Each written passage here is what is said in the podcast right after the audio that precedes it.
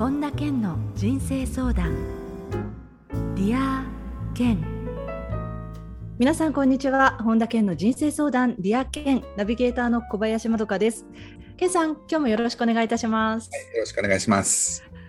さてあの健さんいろいろとこうオンラインサロンでゲストの方いろんな方を呼ばれて、えー、これまでも対談されてきてるんですけれども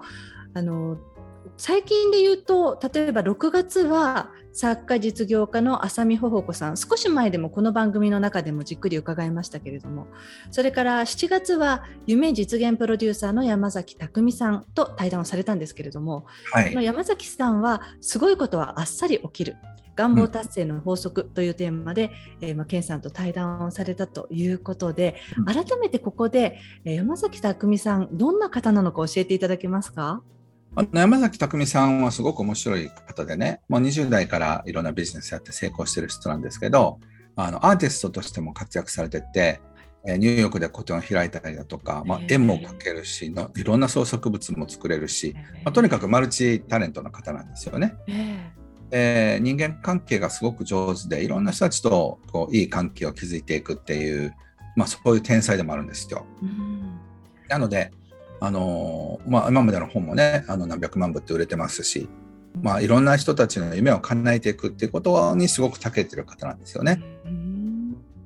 こうしてこのあの一般でこうオンラインでもそうなんですけれど、うん、こう公開という形で対談っていうのは初めてだったんですか？いやもうねもうていうか10年以上やったことなかったですけどいろんなところではあのリアルイベントとかもやったことあるんですけど。そうなんですか、はい本当にあのねあのご自身がそうやっていろんな夢を叶えて願望達成あのされてきている方っていうふうに伺ったんですけれどあのケンさんからご覧になってその普通の方と何が違うんですか？そういうこう願望達成してきてるその様子を見てこられて。まあ、簡単に言うとねなんか何でもできそうっていうふうに思いながら生きてる人なんですよね。えー、その人たちはできないっていうのをベースに考えてるんですよ。えーうん、例えば世界一周したいっていうふうに思った時にほとんどの人たちはまずお金が時間がとかっていうふうに思うし、まあ、自分はそんな身分ではないとかなんかその若すぎるとかなんか分かんないですけどいろんな理由が出てくるんですよね。でも山崎匠さんみたいなタイプっていうのは世界一周西と東とどっちが楽しいかなっていうふうに考えるんですよ。でお金がなかったとしてもそれは後から考えればいいことなんで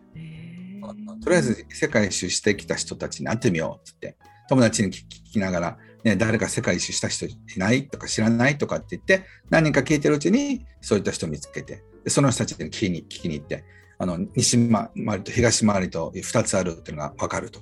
例えばその穴系 JAL 系で飛行機の取り方が違うとかいくらぐらいするとか。じゃあそのお金はどうしようかなって誰かこう出してくれる人いないかなとかって。まあそうやってとにかく実現することに関してあの基本的には実現を前提として考えられるタイプの人なんですよね。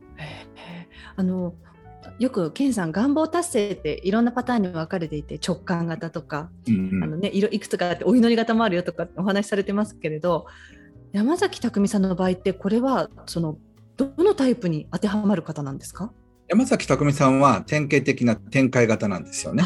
展開型そうそうそうで同時にそのスピリチュアルな形で不思議な偶然を引き寄せたりとかするのがすごい天才的にうまいから展開型×シンクロニシティ型なんですよ。あじゃああのご自身ですごいことはあっさり起きるっていうようなそういうテーマの本も書かれてますけれど、うん、まさに本当にそういう感じで生きてこられてるんですね。そうそうそうそうですごいことほどあっさり起きやすいっていうメカニズムはまさしくシンクロニシティなんですよね。すごい。はい、なのでそういうをあのやってこられたからだから次もできそうな気がするって。だからほとんどの人たちは自分が夢を叶えた歴史がないから次も多分ダメだろうって思っちゃうんですよね。なのでその次に対してワクワクできるかどうかってすごい僕は大切な感性だと思いますね。そうですね。えー、この山崎匠さんと健さんの対談は期間限定で、えー、本田健公式 YouTube で一般公開していますので、えー、興味のある方ぜひチェックしてみてください。はい、見てください。はい、えー、それでは本田健の人生相談 Dear Ken 今日も最後までお楽しみください。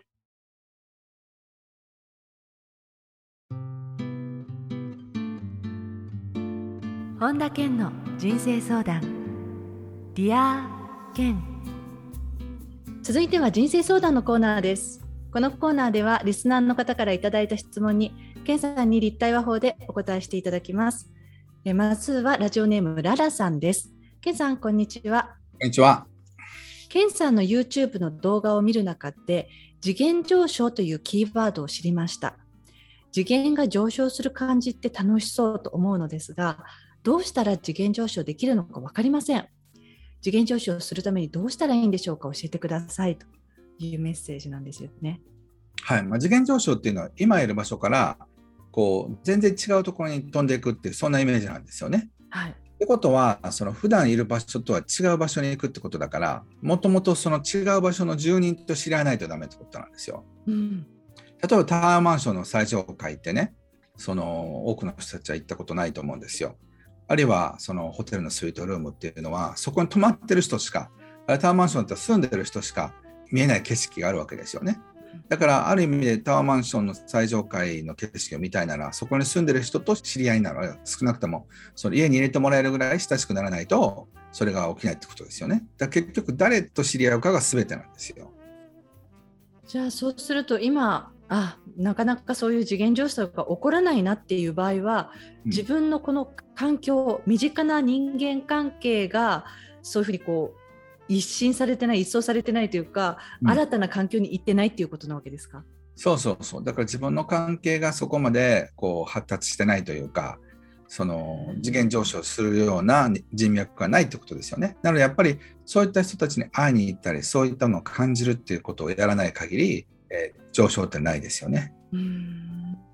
あの例えばこういう今、まあ、随分状況変わりつつある中でもこの数年間ってなかなかその外に行きにくかったりしましたけれどもそれでもこういう次元上昇っていうのは起きうるんでしょうか？もちろん。だから Zoom で会った人と知り合ってその人にチャンスをもらって、ええ、なんとかセミナーみたいなのに登壇させてもらえるとしたらあの自分が将来講師になろうと思ってる人にとってはそれはすごく大きな次元上昇ですよね。あそうですねだから自分が今までいなかった世界とは全く違う別世界の上の世界から引っ張り上げてもらえるみたいなのが次元上昇ってことなんですよ。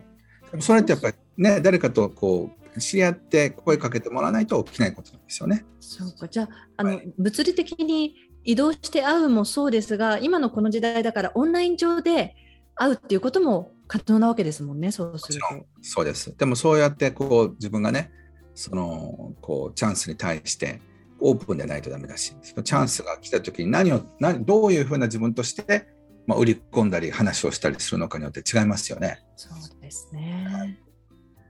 そうするとやっぱり自分自身のこともきちんとそこで分かっておかなきゃいけないし、うん、いろいろ準備すべきことありますがでも健さんおっしゃったようにまずそのどんな人と関わるかっていうところがまずその次元上昇ではキーワードということですね。そうですね。そう思います。はい、ありがとうございました。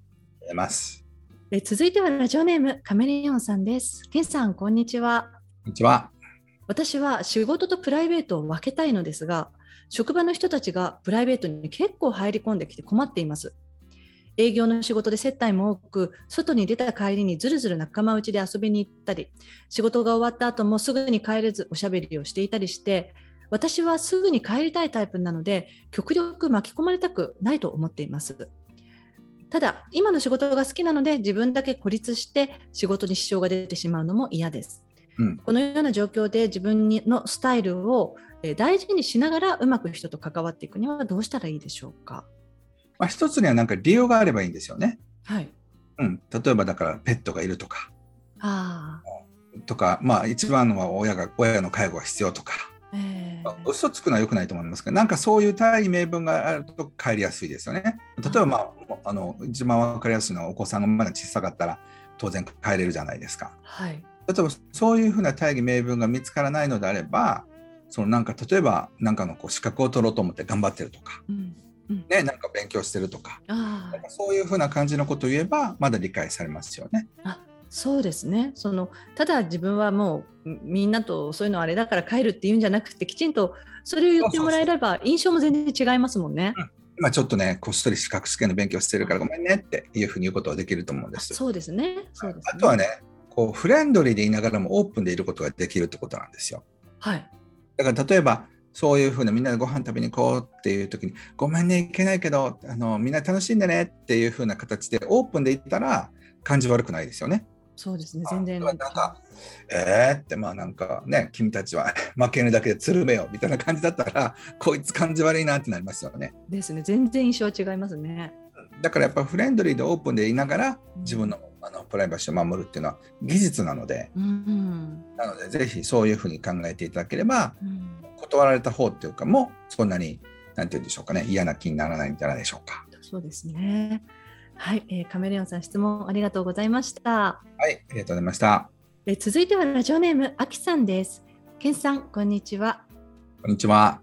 私は何か作業をしている時も常に次は何をすべきなのかということや2つのことを同時に考えてしまい目の前のことだけに集中するということが苦手です時間を無駄にしたくないという気持ちがありつい頭の中で複数のことを考えてしまい結果目の前の作業に集中できずミスすることもあります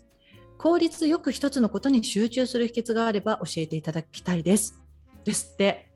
はい、僕もね、全く同じタイプだからよくわかります。ね、私これ本当、ケンさんと同じだなって思って読んでました、今。そうただね僕はあのアキさんと違うのはこう一個に集中することもできるようになったんですよ。あはい。それはあの例えばポストイットなんかで最初書いておくと思うんですけどいいと思うんですけど一つに一つずつとかね。一つずつ完成させるとかっていうのをこうキーワードにして だから僕は全部一個中途半端に終わらせて、またこれも次次も中途半端でっていう人生がすごく20代の頃長かったから、とにかく一個必ずカチッと完了させるってことが、そのテーマだったんですよ。意外です、ケンさん。なので、一つに一つとかね、うん、目の前に集中とか、そういうふうに書いておいて、とにかく目の前のことに集中するっていう練習が必要だと思います。つまり健さんはそういうこう20代にあなんかやっぱりいろいろ同時進行でやっちゃう分、うん、まあ、完結してないなって思われてた時期がありでそれを訓練して今は一つのことにも集中できるようになったってさっきおっしゃってたってことは訓練してそれは、はい、つまりできるようになってきたっていうことなんですか？そうそうそう例えばだからあのお昼の献立とか考えたらそれ一回ちょっと頭の中を追い出す。はい、でなんか次の段取りのこと考えたらこれも追い出す。今は目の前に集中っていうふうにアファメーションですればいい。僕はだからその時にはやってたのは、こうやって今は集中っていうふうにしても、なんていうのかな、こっち見ない、こっち見ないってこう物理的に、肉体的に、あのこうポッドキャスト聞かれてる方は分かりにくいと思いますけど、両手をね、その手に上げて視界を防ぐような形で目の前に手を両両手を出して今は集中っていうふうにするとなんか目の前に集中できるようになるんですよね。遮断機みたいな感じですよね。そうそうそうそうそういう練習はいっぱいやるといいんじゃないでしょうか。だってほらケンさん若かりし頃は例えばデートしてる女の子の一緒にいる時でも、うん、あのイヤホンつけてなんか聞いたりしてたとかって おっしゃってたじゃないですか。覚えてますね、そういうこと。覚えてます、覚えてますよ。だから、はい、そういう意味では本当その時の彼女にしたら集中ってやってほしかったなって思いますよね。本当にね、もうすみません、もうすいません、すいませんと今今毎日思っております。あでも本当、ケンさんおっしゃるように、そうやって訓練していけばそういうこう何か物理的に自分でそのおまじないみたいなんじゃないですけどアファメーションみたいな感じで、こうちょっとこう自分で決まりみたいにして意識して持っていくとこう分散してしまうものがぎゅっとなるっていうことなんですね。そうですねはいということで、あきさんからの質問でした。どうもありがとうございました。はい、ありがとうございました。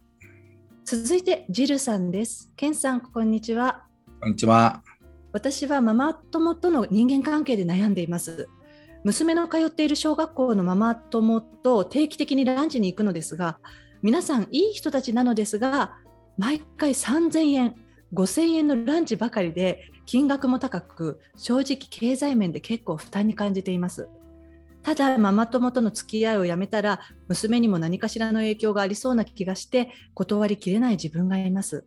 何かアドバイスいただけると嬉しいですケンさんこれ聞きますよこういうこともそうですよね。だから例えばあの毎回行かずにちょっと用事があるからっていうふうにあの抜けるっていうのは一番綺麗なやり方でしょうね。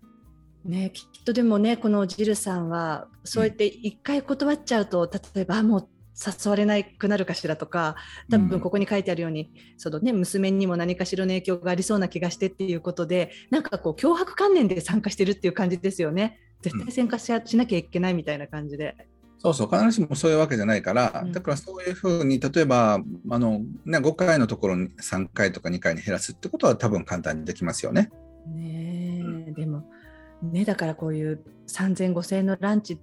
できついって私もお友達のお友達の話として聞いたことあるんですけど、うんうん、なかなかねそういう経済的な感覚が合わない人たちとっていうのも難しいですよね。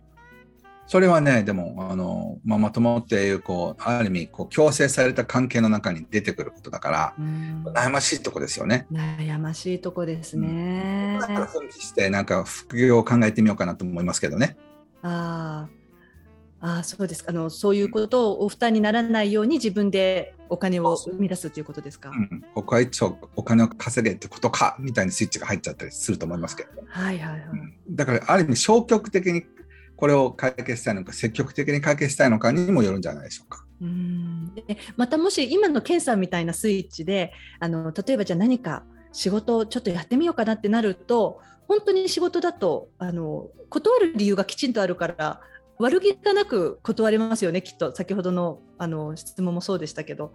なんかうまく断る方法っていう意味でもちゃんとした理由があった方がいいですよね。そうですねあとはねそのひょっとしたら毎回だと贅沢すぎるからもうちょっとなんかお手軽なところも行かないっていうふうに言ってみるのもいいいいでしょうね。うんそれはちょっと勇気いると思いますけど意外とみんな同じように思ってたりするかもしれませんからね。はいはい、あるいは源さんほらボス的な立場のママ友の一人がいてそういう人にこう逆らえない場合とかもありますあります。ね、それはね悩ましいです。僕も同じシチュエーションに入ったことあるから、えあの娘のね幼稚園そういう父兄みたいなところで僕はその妻の代わりに行ってたからよくそういうシチュエーションにあまたねすっごいよくわかるんですけど、はい、なんか民主主義じゃなくてボスボスザルみたいな人に従うみたいなのってあったりするじゃないですか。ありますよね。そうそうだからそういうことっていうのはあるから、全部こう答えはなかなかないんですけど、なのであのこれは絶対こう問題があるというよりはそれに対してどう関わりたいのかっていうふうに考えてみたらどうでしょうか。うん、そうですね。いい比較にしてください。はい、はい、えー、ジルさん質問ありがとうございました。以上人生相談のコーナーでした。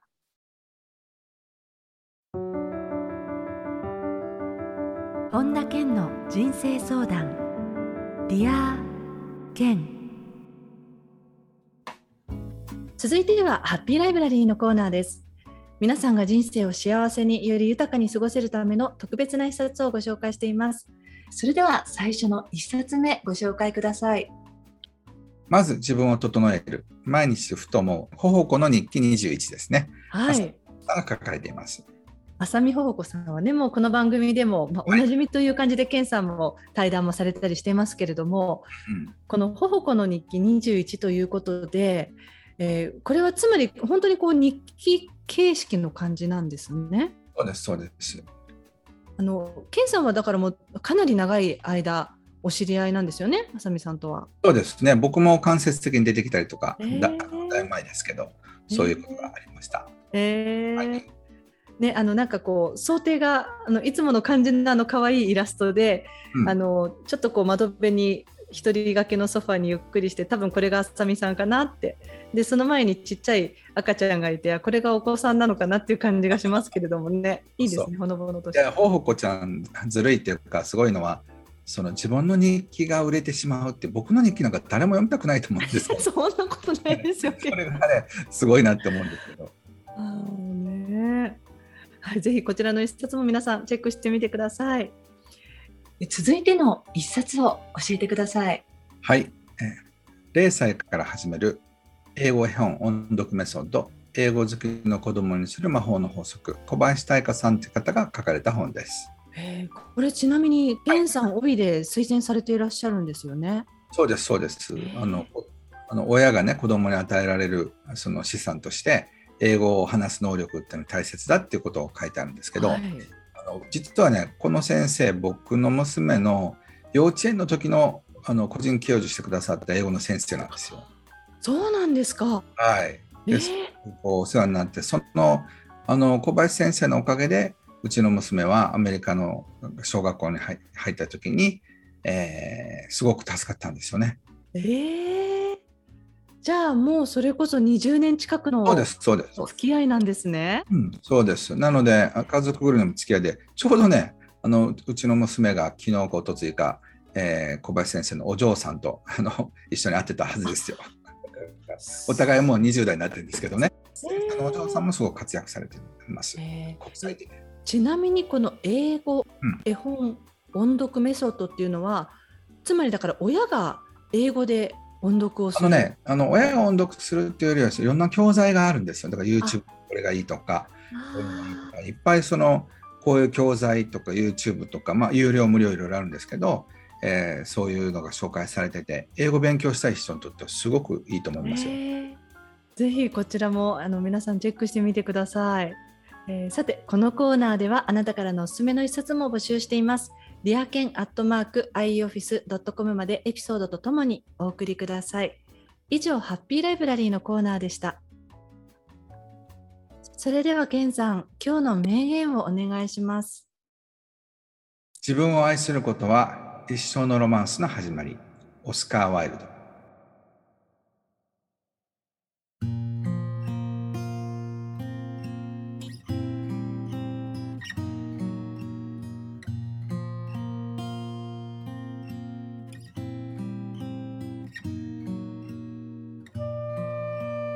本田健の人生相談リア健いかがでしたでしょうか、えー、今回オープニングでは山崎匠さんとの願望達成をテーマにした対談について健さんにお伺いしたんですけれどもそのね人それぞれ願望達成の方法ってあの違うっていう健さんのお話なんですがじゃあ例えばそれが自分ってどのタイプなんだろうってあのそれを知るには何か方法ってあるんですか？あの過去に遡ってね自分がそのどういうふうなことをやってうまくいったうまくいかなかったってことを、えー、思い出せば例えば自分がいろんな目標設定をして手帳に書いたらうまくいったっていう人もいればその逆にそういったことはやらずになんか適当にいろいろ動いてたら人に助けられたって人もいると思うんですよね。はい、それによってこうあやっぱ自分は目標を立てた方がうまくいくんだなってことに気がついたりとか、えー自分はコツコツコツコツいくっていうよりもいろんなことやってるうちにパカンと道が開いたりするタイプだなっていうことが分かってくると思うんですよ。それをこう練習してみられるといいんじゃないでしょうか。はいね、オープニングで山崎匠さんの場合は展開型とそれからシンクロニシティ型っていうふうに健さんおっしゃってたと思うんですけれども、はい、あのつまりその人はこの一つのパターンっていうわけじゃなくていくつかのその願望達成のやり方を取り入れてるっていう人もいるわけですか、そうそうそうそうそう。まあでもね、一番はそのなんか願望達成のタイプより、本当にやりたいことが見つかってないことの方が問題でしょうね。あ、ケンさん、それぐさですよ、ぐさ。だから、一番はそうね、ワクワクして、本当にそれやりたいっていうことを探さない。日常的になんとなく家事とか、その育児とか、あの仕事とかに追われてしまって、もう魂が震えるほどやりたいことがないっていうのが一番の僕は寂しい現象だと思います。うんじゃあ本当にそのもう湧き上がるものが見つかった時には、えー、まあ、過去に例えば自分がどういう形で夢を叶えてきたんだろうって思い返すとその方法に当てはめるとよりそのワクワクしてきてるものがもっとこう加速していくっていう感じですかね。そうですねでもいずれにしても本当にやりたいことが見つからなかったら必要ないですよね。だからでもブランコがねそのそこにあったらもう5歳6歳の子ってもうダッシュですよ。自分が目標目標を立ててからあと何十歩か計測してからやるとかね なんかそんなん関係ないんですよ。だからもういろんなことお金とかそういったことを社会的にどう見られるかなんかもどんなことでも関係なく自分はこれだって言ってワクワクするようなそういう心が触れるようなことを僕は探してほしいと思いますね。それがもしなかったとしたらなんて人生損してるんだっていうふうに本当は思ってほしいんですけどでも自分が何か何を損してるかわからない人にとってはそのそういう夢とかがないっていうことはその大きな損失だってことは多分理解しにくいと思うんですよね。うん、うん、ね、あの大人って誰しも子供の時があって誰しもがかくれんぼとか鬼ごっことか軽泥とかもみんな夢中でやって楽しんだ時あったじゃないですか。うん、あの時の気持ちのあの高揚感がなんかいつしかだんだんしょぼしょぼしょぼしょぼってなっちゃって何でしょうかねケンさんそういう。そうでもねやっぱり人生で面白いのは、うん、お金もそうだしパートナーもそうだし、まあ、子供もそうだしいろんなものは持ってみないとわからないっていうことが結構あって、うん、持ってる人にはその喜びは伝わるけどその持ってない人にとってはそれがさっぱり何がいいのかわからないからそもそもそれが望めないというそういうパラドックスがあるんですよね。だからそういう意味では自分が持ってない世界に対して見てみたいっていう好奇心がなければ、今の生活をそのまま続けることになるんじゃないでしょうか。あだから今健さんおっしゃるパラドックスから抜けてるためによく健さんがおっしゃってる付き合う人が変わると人生も変わっていくっていうのはそういうこともあるわけですね。そうですね。なのでそのあたりやっぱり自分がのこうびっくりするような生き方をしてる人と普段から会わないと、はい、できませんよね。そういうことですね。はい、今週もありがとうございました。はい、ありがとうございました。さて、本田健オンラインサロンでは、毎月980円でサロンメンバーのみが視聴できる、健さんのオンラインセミナーや、特別ゲストとの対談など、いろいろなコンテンツを配信しています。えー、今年の1月から、毎月100円で600回以上のこのディアケンのバックナンバーが聞き放題のDear Ken Premium が、ポッドキャストで配信スタートしています。 Voicy では毎朝無料配信中の本田健の1分間コーチング。また、本田健書店や最新情報に関しては、本田健の公式ホームページや LINE アットで配信していますので、ぜひご覧になってみてください。ということで、健さん、今週もどうもありがとうございました。ありがとうございました。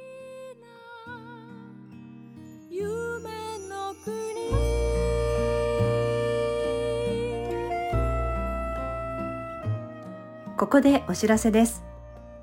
8月20日土曜日、スピリチュアルパワーを自由に使うための7つの秘密が開催されます。詳しくは本田健公式ホームページよりご確認ください。